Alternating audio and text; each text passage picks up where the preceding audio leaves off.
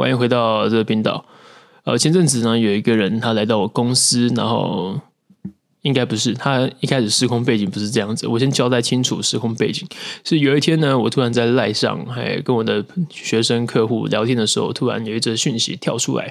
那他是一个陌生的讯息，他跟我说：“哎，教练，你现在目前在哪个单位服务？那我想要跟你购买健身课程，请问是的吧吧吧吧吧吧？OK。”好，这是一个很正常的那个陌生讯息嘛？这是一个很正常的陌生想要上课的讯息嘛？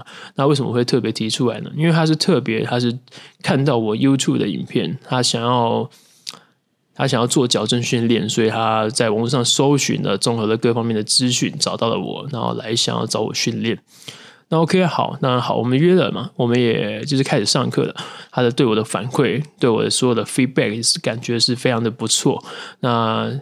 他付钱也很干脆，他就直接就是六万就直接咚就丢出来啊！那我当然是这样子，我要必须先说，矫正训练的市场是非常庞大的。如果你想当矫正训练的教练，你想要保持这样的专业，你想要用这个东西去赚钱的话，你是赚得到钱的，但是你的相对报酬率会比较低。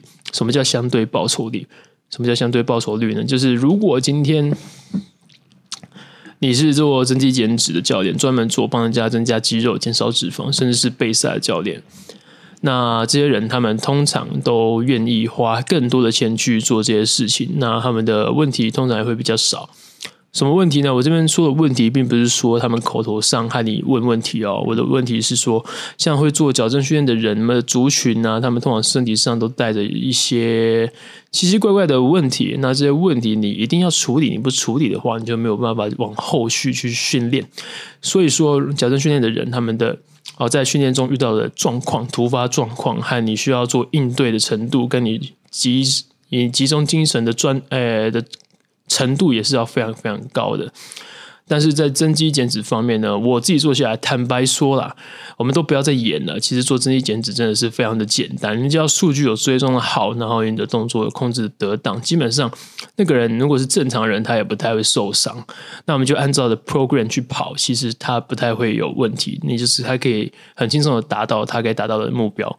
但如果是做矫正训练的人，通常他都会在，哎，我今天训练完之后，他可能又会发生一些突发状况，你又会要马上去处理它。比如说有气喘的患者，有气喘的个案，或者是有肩膀痛或者是膝盖痛的个案，可能今天你把它处理好了，他回去姿势又跑回去了，那他又开始有这样的问题，在下一堂课，啊，你又要把它重新叫过来，重新的校正，重新的定位，那再开始做其他的训练。好，但他花的时间会比较长，他对你在信任感上的建立都需要花费更大的心力哦。所以说，如果你今天是要靠这个赚钱的话，好，可以，但是你得先有心理准备。他们真的是比较难对付一点。我们讲了，有一句老话，就是“可怜之人必有可恨之处”，并不是说这些人都很可恨，或者是都很可怜，应该是这样子讲。他们身体上有一些需要去做矫正的地方，他们不一定是。呃，正常人，所以他们很多的可能在，因为他们原本就有一些问题嘛，他们可能在寻寻求医疗端的协助之下，没有得到帮助，那他们就会觉得，哎，那我想要做这些改变，但是我去寻找了这些改变的管道，好像都没有这么有效。那我们从小到大。这个身体的问题啊，都是从医疗端唯一能够从医疗端解决嘛。但是他们在他们唯一能信任的医疗端上没有得到解决。他们现在来到了训练端，他们对我们的信任感绝对是没有像那种医疗端来的这么的强烈哦。毕竟我们在台湾的教育，从小对于医生的权威的建立是非常非常强大的。这个你我都知道，好，所以如果今天你让他来这边的话，信任感上的建立，除了要非常的用心之外，你也要让他感觉到很专业。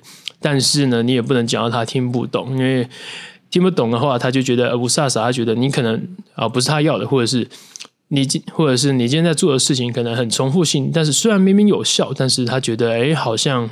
他自己做也可以，好，但这就是谬误，这就是误区了。他绝对不能自己做，他如果自己做，他十之八九会做错，因为他本身身体就有些问题了嘛，并不是说他呃多不专业多怎么样，是因为说他本身身体的习惯性，他使用身体的张力和习惯本身就有问题。那就算他知道正确的姿势怎么做，他的哦，他的潜意识应该不是说潜意识，他本来他本体感觉就会趋向去让他趋于去做那些他原本就习惯做的动作啊、所以在这样的情况之下呢，我们要去针对这样子客户的训练，我们要怎么样去？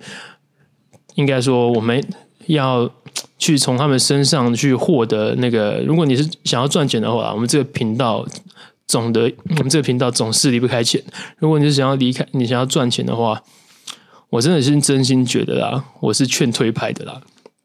我并不是说这样不好，也不是说你不需要专业，你也不需要那个特别去往那个那个什么矫正训练这方面的东西去进修。我觉得去进修这些东西是好事，因为你在帮自己训练或者在帮客户训练的时候，能够有多一层保障，而且甚至有多另外一层的另外一个层面的照应。那你的学生在帮你在在。让你上课的时候呢，他会觉得哎，获得了更多的关照与诶安全感。哦，别不要小看这些东西，其实是很有帮助的。那我们都知道，如果你今天什么都不知道，你直接去教他，然后糊弄他的话，其实学生是感觉得到的。哦，而且其实你会你会因为这样子损失掉很多后面的客户。但如果你今天是已经知道那个东西，然后你再把它内化完，把它做成。把它内化成自己的东西，然后再用简单的话语讲给学生听的话，其实学生是感受得到你的用心的。那他们会，虽然他们会感受得到，但是他们还是会比较难处理，会比起一般的那个一般的那个增肌减脂的客户来说，因为你想嘛，就算他今天哦介绍了别人，好，我认识一个很厉害的教练。啊，那个教练专门帮我做，哎呀，把我的肩膀弄好了，然后他把我长期没办法走路的膝盖弄好了。哦，那那他就介绍谁？啊，另外一定也是膝盖有问题或者是肩膀有问题的嘛。那你重复的、重复的这样子，你这样子去介绍，他重复的去介绍，一定是是相关病原性的人给你嘛？那你是不是在上课的时候呢，一样也是要花很多的心力？那一个礼拜。假设我们一天在俱乐部帮增肌减脂的客户，一天可以上八到十堂课好了。你有办法集中精力八到十堂课都在处理矫正训练的问题吗？很难很难，我这样真的是很难。大部分的时间，我们还是得留给那些啊投相对报酬率比较高的客户。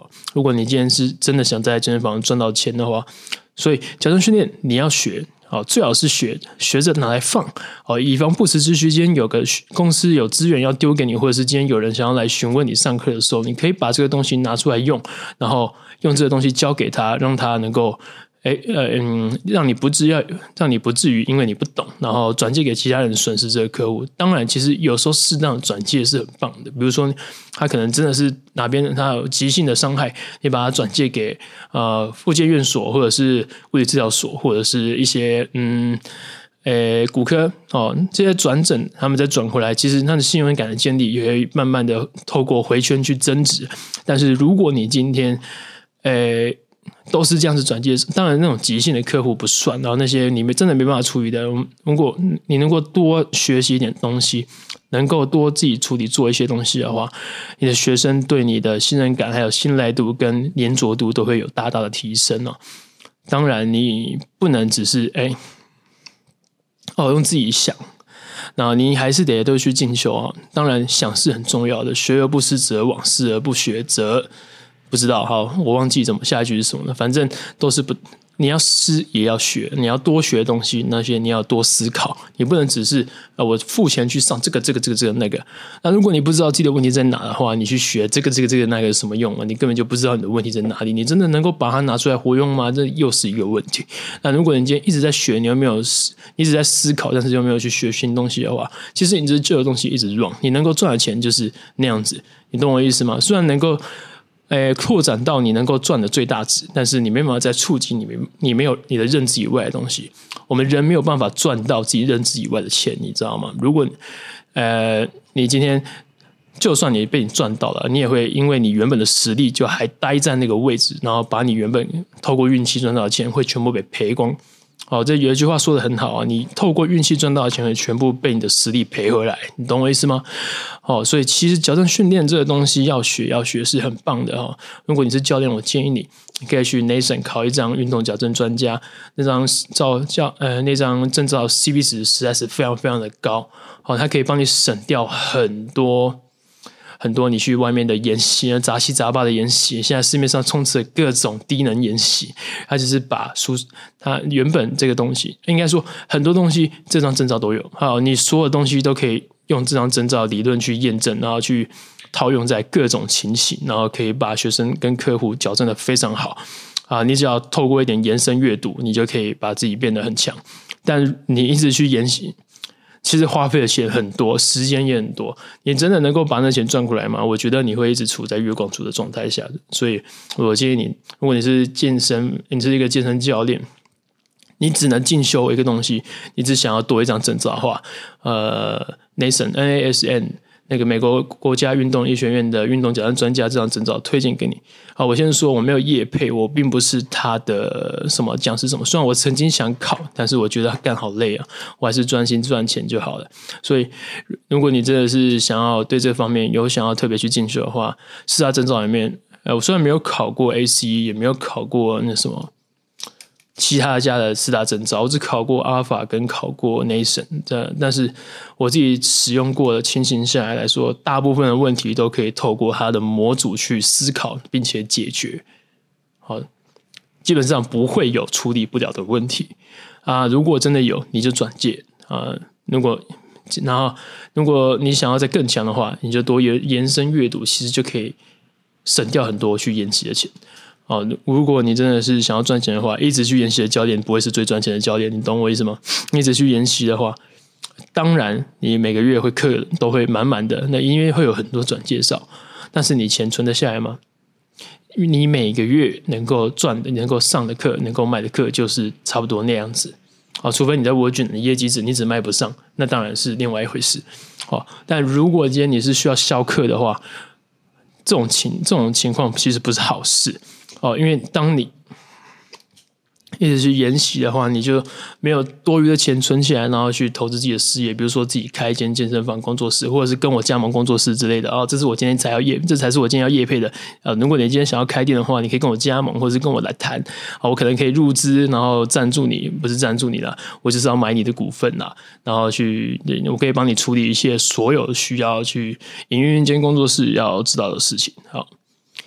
好，这是题外话啊。如如果你没有钱、没有资金的话，你就只能靠我这样子，我去帮去靠外资注入嘛。如果你需要外资注入的话，call me maybe OK 啊。如果你今天不需要外资注入，你想要靠自己啊存钱或者是贷款，anyway 随便，你至少都要先准备呃紧急预备金、周转金、开店资金，然后器材的折旧跟摊提，还有房租的本利摊跟房租的。房租的押金跟那个什么哦，可能有些会有违约金，虽然这是违法的，但是啊，你可能还是需要准备多一些，最好是越多越好。当然，行销费用也不能少。当今社会所有的钱都可以省，唯一不能省的东西就是行销费用。哈，如果你今天是要开店的话，好了，那因为今天讲的实在是有点多，我也都还没有停下来，那就先这个样子。如果还有问题，我想问其他的，你就可以在底下留言。感谢大家，拜拜。